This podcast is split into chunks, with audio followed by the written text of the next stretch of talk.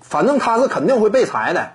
这就是考辛斯接下来的前途，肯定是会被裁的，不裁不可能。因为湖人队呢，现在整个这个人员结构啊是比较拥挤的，他必须得为今后做打算。呃，球队当中一方面需要引进一位能够填补他这样一种中锋位置作用的这么一位球员，呃，减这个降低浓眉在中锋位置之上的压力，分担浓眉出任中锋的时间。再有一点呢，那就是这支球队啊，湖人队呢。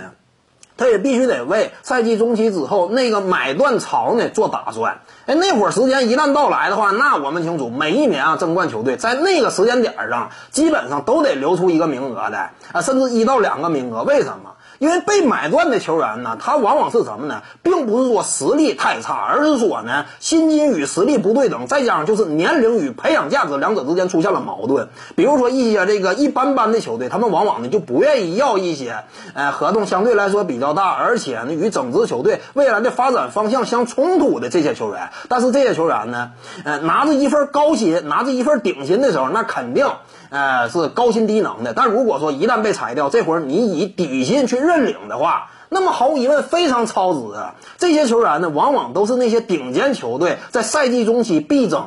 考虑到这样一种这个呃原因，因此呢，湖人队他肯定是会裁掉考辛斯的。考辛斯只能说吧，啊，非常让人唏嘘。呃，这最近这两年呢，想要争夺总冠军，加盟勇士队，结果呢，最终毫无斩获。勇士队不仅是他遭遇了伤病，其他一干人等呢，相当于是被传染了一般，一个接一个倒下，最终呢，铩羽而归。啊，现在加盟湖人队呢，眼看着浓眉以及詹姆斯的组合也非常强势，考辛斯呢，似乎说在这支球队当中啊，他也想拼一个未来，但结果呢，团队荣誉这块，至高至高荣誉这块，仍然是，呃，可以这么讲，就是出师未捷身先伤。非常让人唏嘘，这就是考辛斯。徐静宇的八堂表达课在喜马拉雅平台已经同步上线了。各位观众要是有兴趣的话呢，可以点击进入到我的个人主页当中，在专辑页面下您就可以找到它了。